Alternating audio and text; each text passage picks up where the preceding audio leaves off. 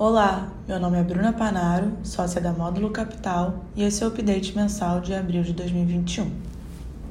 No mês de abril, o Ibovespa fechou com rentabilidade positiva, com o resultado da resolução do impasse do orçamento público de 2021, o avanço das reformas administrativa e fiscal no Congresso, o sucesso dos leilões de concessão de infraestrutura, InfraWeek, e com a privatização da SEDAI.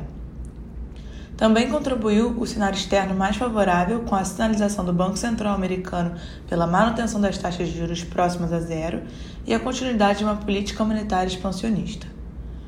Com relação à Covid-19 no Brasil, durante o mês de abril tivemos os piores indicadores de ocupação nos hospitais e mortes desde o início da pandemia. Com a aceleração da vacinação no mês e da melhora dos indicadores da doença nas últimas semanas, alguns estados afrouxaram as medidas restritivas, trazendo algum alívio para os setores mais afetados pelos fechamentos. As atenções continuam na aceleração da imunização dos brasileiros, no andamento das reformas no Congresso e na evolução da CPI da Covid-19 instalada no Senado, que pode trazer algum desgaste político para o governo.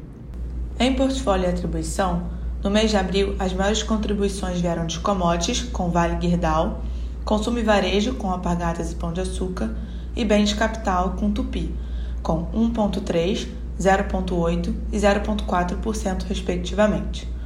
Do lado dos detratores, saúde, com Qualicorp Sul América, e imobiliários shoppings, com Multiplan e MRV, com menos 0,3% e menos 0,2%, respectivamente. No último mês, não tivemos movimentações expressivas na carteira. Aumentamos um pouco nossa posição em Stone e Açaí. A primeira, por acreditarmos ser uma empresa em crescimento focada em desenvolver soluções para o mercado de pequenas e médias empresas, e a segunda, por considerarmos que o preço de mercado ainda não reflete adequadamente a qualidade do ativo e as oportunidades de crescimento. Além disso, reduzimos nossa posição em Vale. Com isso, fechamos o mês com a exposição do fundo em quase 93%.